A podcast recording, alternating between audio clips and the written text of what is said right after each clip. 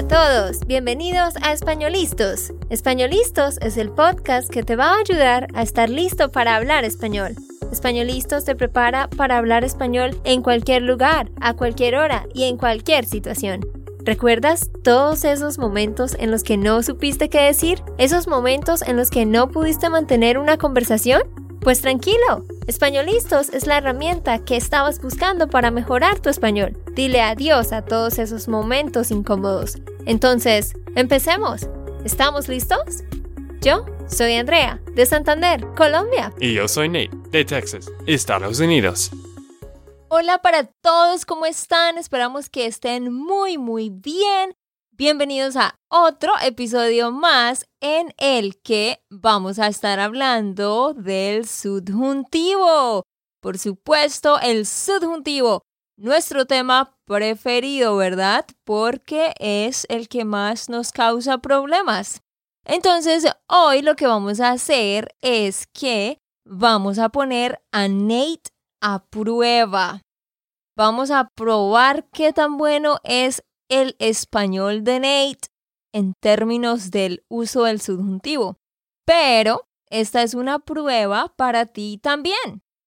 Lo que vamos a hacer es que yo voy a decir una frase en inglés y pues Nate debe pensar en la traducción, pero por supuesto tú tienes que estar pensando en la traducción al tiempo. Cuando Nate nos dé su traducción, yo lo voy a corregir o Pedro va a corregirlo porque Pedro está aquí conmigo. No sé si ustedes recuerden a Pedro, yo me imagino que sí. Pedro es otro profesor de español que ahora está con nosotros en Spanish Land School. Gracias Pedro por estar aquí una vez más. Por supuesto, estoy muy contento de tener otra oportunidad y en este caso compartir tiempo contigo, Andrea, y también con Nate, mi primera vez con Nate. Sí, exacto. Vamos a, vamos a ponerme en prueba. Y por los que no saben, Pedro no es de Inglaterra. No, no soy de Inglaterra. La razón por la que yo hablo así es porque tuve dos profesoras de inglés en España. Una era de Inglaterra y otra era de Cape Town, South Africa. Y por Mm. eso me, dice, me dicen las personas, oh Pedro, tienes un acento un poco aquí, de allí, no sé de dónde. va". Ah, sí, sí, sí. Esto lo estamos diciendo porque justo antes de grabar este podcast estábamos hablando de que varias personas estaban haciendo comentarios sobre el acento en inglés de Pedro en los videos de YouTube. Y quiero decirles, por si ustedes no saben, por si tú eres nuevo y recientemente empezaste a escuchar nuestro podcast o no los has escuchado todos, como dije, Pedro es un profesor de España, él es de España, pero vive en Nashville hace siete años y él es parte del equipo de Spanishland y nosotros hicimos una serie de audio, un curso de audio con 10 episodios, cada uno más o menos de 18 minutos, hablando sobre el subjuntivo, enseñándote todo sobre el subjuntivo presente y presente perfecto. Y también hicimos dos podcasts anteriormente que son gratis. Tú puedes ir a escuchar los podcasts, el episodio 154 y 155 en el canal de YouTube. También tenemos dos videos con Pedro enseñándoles mucho sobre el subjuntivo y eso vamos a seguir haciendo hoy. Pero sí, como dije, tenemos un curso muy estructurado con muchos ejemplos y con los transcripts. Tú lo puedes conseguir en SpanishLandSchool.com slash audio. Pero ok, sin más rodeos, empecemos. Vamos a decirle frases a Nate, yo voy a decir una, Pedro va a decir otra y cada uno de nosotros vamos a corregir sus errores. ¿Estás listo, Nate? Estoy muy listo. Hice esto por como 150 episodios. Yo estoy listo por cada, ¿cómo se dice? Ah, Reto. cada reto. Cada o, reto. o cada challenge. roca que, que, me, Lancen. que me lanzas. Muy bien. Ok, sí, ahí tenías que utilizar el subjuntivo, de hecho. Bueno, empecemos, Nate. Esta es una fácil. A ver, Nate, aquí vas a usar el subjuntivo presente o el subjuntivo presente perfecto. Pero antes de empezar, dime qué es el subjuntivo presente perfecto. ¿Qué tienes que utilizar en el subjuntivo presente perfecto? Cuando tú enseñas los diferentes tipos de gramática, creo que nunca sé cuál es, pero cuando tú dices de traducir algo, quizás voy a saber. Ok, sí. Te doy un ejemplo muy, muy ah, fácil. Si tú vas a tomar un examen final más tarde, hoy en el día, yo te digo, espero que pases el examen. Pases, subjuntivo presente, porque estoy expresando un deseo hacia algo que va a pasar en el futuro. Pero, si yo hablo contigo en la noche y tú me dices, Andrea, tuve un examen en la tarde.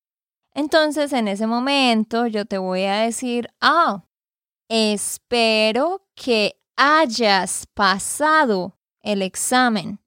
Porque en ese momento estoy expresando un deseo que tengo, pero con respecto a algo que ya sucedió en un pasado reciente. ¿Tiene sentido? Creo que sí. bueno, vamos a ver. Número uno, Nate. ¿Cómo dices? I am happy that you finally passed the exam. I am happy that you finally passed the exam. Estoy feliz de lo que tú ya pasé el examen. No sé. No, no. No estás, no estás ni tibio, decimos en Colombia. O sea que you're not anywhere close. Escucha de nuevo, escucha de nuevo. I am happy that you finally passed the exam. ¿Tú tienes una pista, Pedro? sí tengo una pista para ti. Te voy a dar, Nate, el principio de la frase gratis para ti. Estoy contento de que... Y ahora tú continúas. Finally, you finally passed the exam. No es finalmente. Ujú. pas... sa- No, no sé cómo conjugar. ok, yo te voy a ayudar. Precisamente estamos poniendo a Nate en esta situación para ponerte a ti en esa situación y que puedas aprender. Entonces, I am happy that, como dijo Pedro, estoy contento de que o estoy feliz de que o me alegra que, right? So, Nate, esto es como el ejemplo que te di al principio. Tú le estás diciendo a tu amigo, I am happy that you finally passed the exam. O sea, tu amigo pasó el examen recientemente. Eh, Te estás refiriendo a un pasado reciente. Entonces, estoy contento de que tú finalmente passed the exam. Este past no es pasaste, como tú pensarías. Debes decir hayas pasado. Y yo sé que es un poco difícil porque en inglés tú no tienes el to have, like anywhere in the sentence, pero tienes que saber, me estoy refiriendo a un pasado, algo reciente. Estoy contento de que tú finalmente hayas pasado el examen. Ah, claro que sí.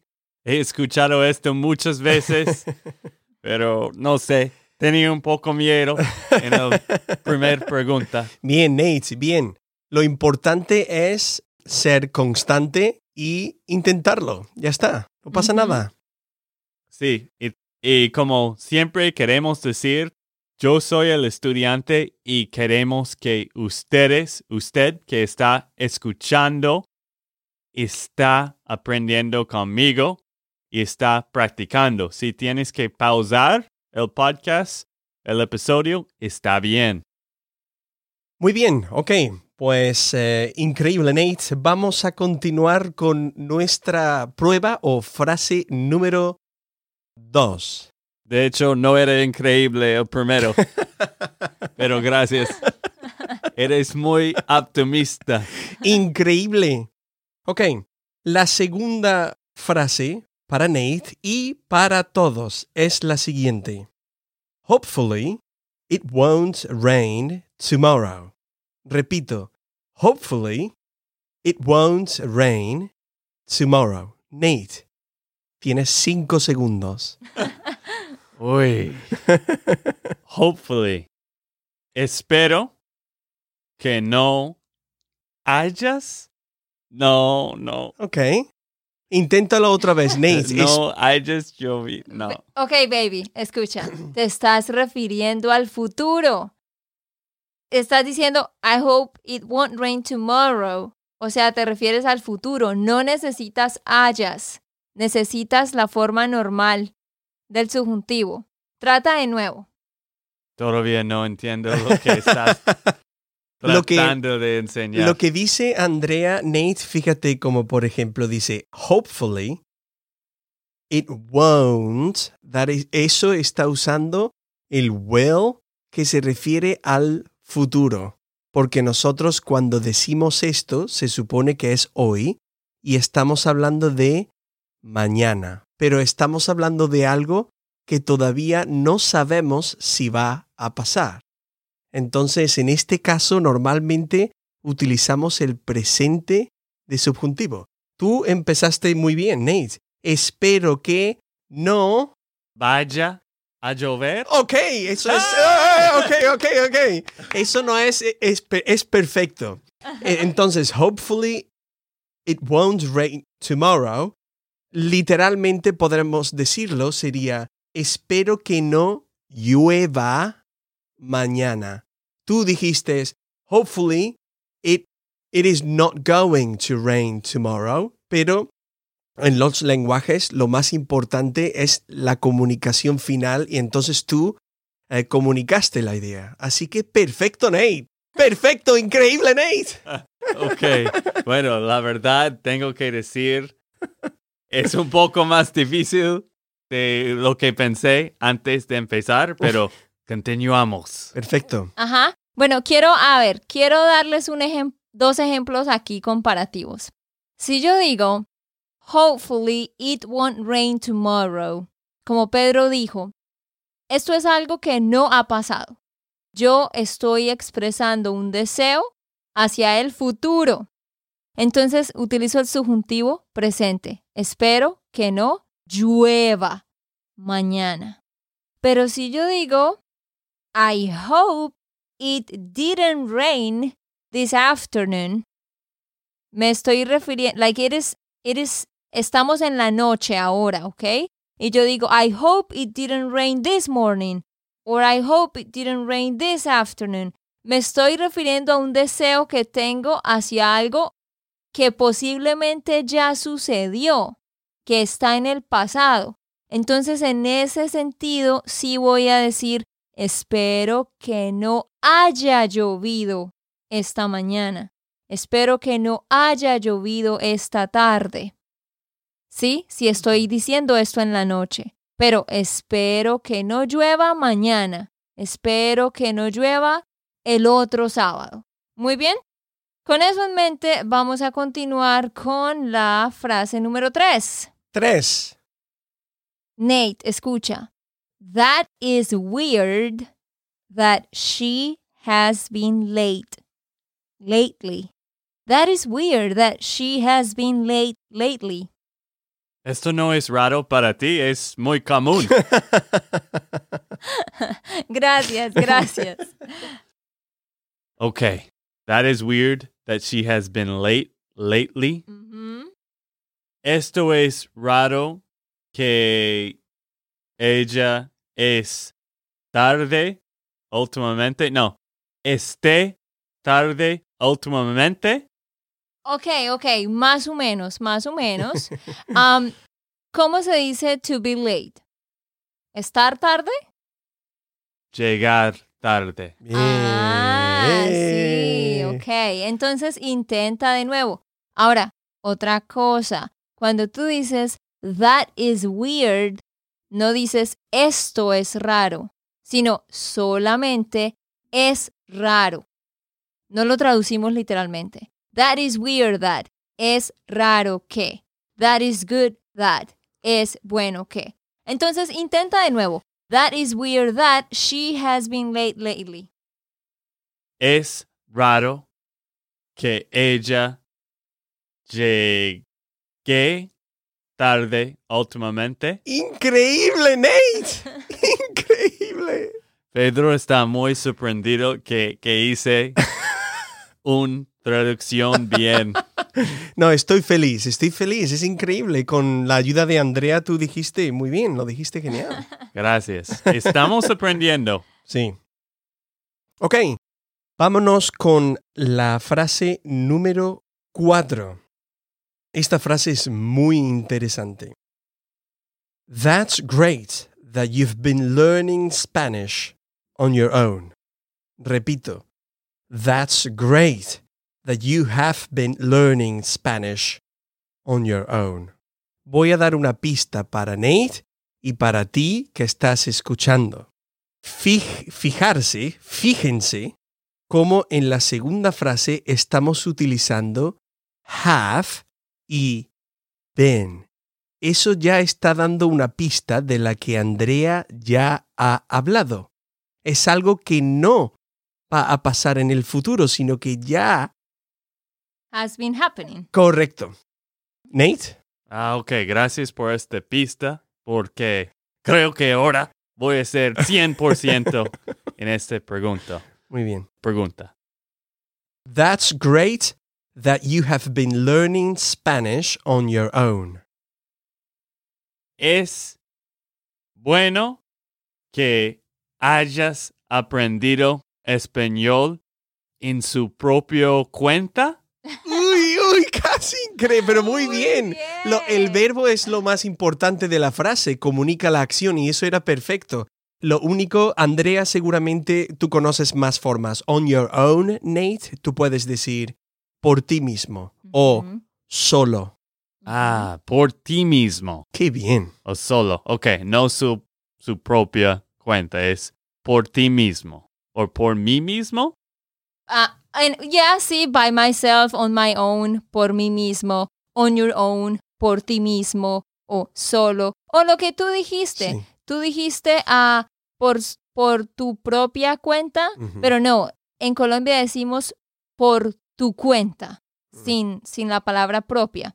Entonces, Nate, ah, tú lo dijiste 95% bien Ujú. tú dijiste, es bueno que tú hayas aprendido español ah, por tu propia cuenta, que ya dijimos, debes decir por tu cuenta.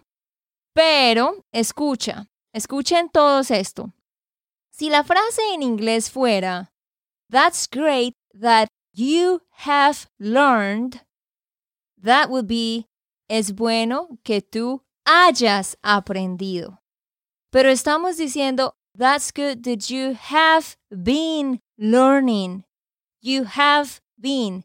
Que tú hayas estado aprendiendo. ¿Sí ven la diferencia? Mm. That's good that you have learned. Es bueno que hayas aprendido. That's good that you have been learning. Es bueno que hayas estado aprendiendo. ¿Tiene sentido, Nate? Sí, esto tiene sentido. Gracias, mi amorcita. Con mucho gusto. Bueno, vamos para la 5. Escucha, esta está muy interesante. Dice, I don't know whether she has time for this trip. Or, I don't know whether or not she has time for this trip. ¿Cómo dirías eso? Yo no sé. Yo no sé. Ay, No sé. ¿Hay otra pista, Pedro? Sí. Nate, um, whether puede ser sustituido en la frase con if. Ah, ok. Gracias. Yo no sé si Ujú. ella. Ujú. ¿Cuál era el último? Whether she has time for this trip. Si ella haya tenido tiempo por el viaje. Ah, ok, ahora Nate quiere utilizar haya todo el tiempo. Exacto. ok, te voy a dar una pista. Estoy hablando de mi hermana Valentina. Vamos a hacer un viaje en un mes. O sea, me estoy refiriendo al futuro. No necesito decir haya. Solo el verbo tener en el subjuntivo presente normal. Entonces trata de nuevo. I don't know whether she has time for this trip. Tú lo hiciste muy bien, solo que no debes decir haya tenido. No necesitas haya, solo debes conjugar tener en el subjuntivo presente normal. So intenta de nuevo. ¿Tuviera tiempo? No, baby, el subjuntivo presente de tener, ¿cuál es? Tenga. Exacto. Esto era un prueba por, por el oyente. muy bien, muy bien, Nos Nate. estamos riendo mucho en este podcast. Ah, ok, es más difícil. trata de nuevo entonces. Yo no sé si ella tenga tiempo por el viaje. Muy bien, por fin, exactamente. Entonces, cuando tú en inglés dices algo como eso, whether, como dijo Pedro, lo reemplazas por if. Ahora, si tú dices, I don't know whether or not she has time for the trip, pues normal. No sé si ella tenga tiempo o no para el viaje. Continuamos, Pedro. Eh, hay una cosa que no podemos hacer cuando hablamos en inglés. Ah, En este caso, whether, W, H, E, T, H, E, R, se puede sustituir con if, pero tú no puedes decir, por ejemplo, en inglés, what is the weather like? Tú no puedes decir en inglés, what is the if like? Porque es... Eso sí, yo sé. Pedro, yo sé que soy un intermedio, pero No, Sí, es una sé. broma. Es una broma porque en inglés la pronunciación de misma. weather o Yeah. weather para mí me suena similar. Es una broma. Ah, ok, ok, gracias. Muy bien. El clima. Muy bien. am, ok, Nate. Y para todos los estudiantes, nueva frase. Número 6. I will. Una increíble pista. I will call you as soon as I get home. I, Will Smith, call you as soon as I get home. Increíble pista, Nate. ¿Cómo se dice I will call you as, uh, as soon as I get home? Esta primera parte es normal. La primera parte es en el futuro normal. No es un truco, Pedro. No es un truco ni un trato. Es, como dice Andrea, normal, Nate. Pero te está dando una pista Para la So- segunda parte. correcto. Ah, ok. Yo llegaré. No, no, no, es llamar. Ah, sí, Yeah. llamé. Sí. Yo llamaré cuando llegué. No, lle- ¿Sí? sí, Sí. llegué a la casa. Correcto, increíble. Sí. Madre mía, madre mía, Nate. Madre mía, proficiency level. Ok, pues um, Nate ha dicho, yo llamaré cuando, para ser un poquito más exact- exactos, Nate, yo te llamaré, ok, Ujú, I will call con you. el objeto directo ahí, o te Ah, llamaré Sí. cuando es un uso muy bueno. Aquí también puede ser un poco más literal, pero no es necesario. As soon as es tan pronto como.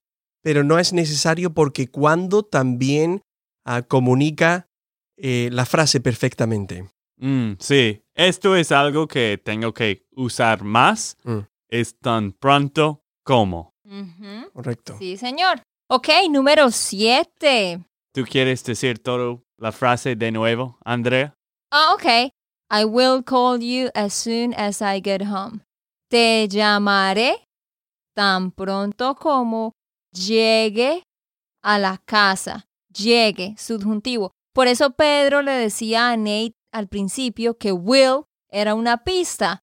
Pedro se refería a que esta frase se refiere al futuro, o sea que no sabemos si va a pasar y por eso sabemos que debemos utilizar el subjuntivo presente llegue y no vamos a utilizar haya llegado porque no nos referimos a un pasado reciente. Ok, número 7, Nate. I don't doubt she has enough money. Yo no dudo que ella tenga suficiente dinero. Increíble. Sí, muy bien. Muy bien, Muy Nate. bien. ¿Y por qué puse esta frase? Porque les quiero enseñar algo aquí. Ustedes saben que con las dudas utilizamos el subjuntivo, ¿verdad? Siempre. Entonces, si yo digo, I doubt she has enough money, yo dudo que ella tenga mucho dinero, ¿verdad? Pero cuando ponemos la negación, tú pensarías que since I don't doubt, and then that means I'm sure, oh, no necesito el subjuntivo. Bueno, la realidad es que, y yo sé que en España lo ven un poco diferente, pero en Colombia, aunque yo diga I don't doubt, aunque digo el don't, todavía sigo utilizando el subjuntivo. Mm. No dudo que ella tenga dinero. Sin embargo, tú podrías escuchar a algunas personas decir, no dudo que ella tiene dinero. ¿Ok? Muy bien, Pedro, vamos para la ocho y la última. Pregunta número 8 para nuestro amigo Nate y también para ti. Espero que toda esta práctica te esté ayudando mucho. Ok, frase número 8.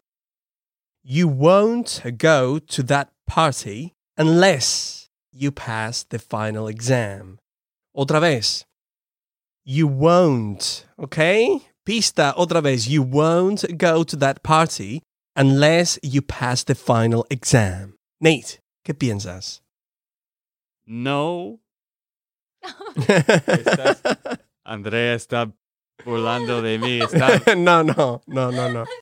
No, es que me da, me da mucha risa porque Nate está hablando con miedo, como que tiene miedo de traducir. Si ustedes lo vieran, la posición de su cuerpo es como que está asustado. sí, bueno. ¿Y cuál es la frase de Ok, nuevo? entonces la frase es otra vez. You won't go to that party unless you pass the final exam. Y una cosa, Nate, solo muy rápido. La pista es won't y normalmente el subjuntivo no está en la primera frase. Esas son pistas muy buenas para ti y para los estudiantes también. Entonces, you won't go to that party unless you pass the final exam. En otras palabras, you won't go es futuro normal, lo traduces normal, pero te da la pista de que en la segunda parte de la frase vas a utilizar el subjuntivo. Entiendo, trata. entiendo. Gracias. No vas a ir a la fiesta si no pases, pasé el, el examen, el examen, el examen, El examen. el examen. el examen final. Ok, well, casi. Más o menos. Más o menos, más o menos. Entonces ahí, Nate, um, no irás, ese sería el, eh, la traducción literal, no irá o no vas a ir, es correcto, ¿ok? No irás a la fiesta unless se dice a menos que, a menos que no pases el examen final. Debemos hacer un podcast, Andrea, sobre a menos que se supone que Tan pronto como... tan pronto como, porque estas frases son muy útil Y creo que no estoy usando. Exacto, no, exactamente, Nate, ese es el podcast que vamos a grabar justo después de que grabemos este podcast. Mm. Um, pero Nate, yo sé por qué tú estabas pensando si no. Porque en inglés tú podrías decir, you won't go to that party if you don't pass the exam. You could say that. Y eso sería, no irás a la fiesta si no pasas el examen. You wouldn't need the subjunctive. Lo que pasa es que la palabra unless causa el subjuntivo. Mm. A menos que. ¿Por qué? Porque tiene la palabra que. ¿Sí ven? Sí, sí, entiendo. Bueno, pues, ¿cómo se sienten ustedes? ¿Se están asustados como Nate? Esperamos que no. Sí. No. ¿O sienten que aprendieron? Ojalá que hayan aprendido muchísimo.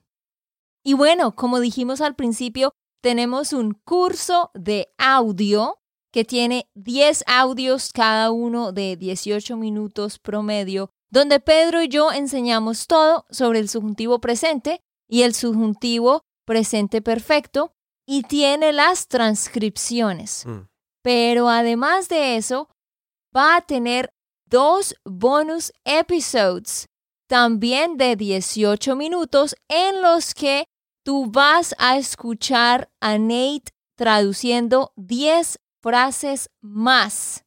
Así que tienes todo este podcast de práctica que acabas de escuchar y con esta serie vas a tener muchos ejercicios de traducción con Pedro y yo, muchas reglas, muchos ejemplos, todo lo que necesitas para mejorar el subjuntivo y como dije, dos bonus episodes con Nate traduciendo como esto.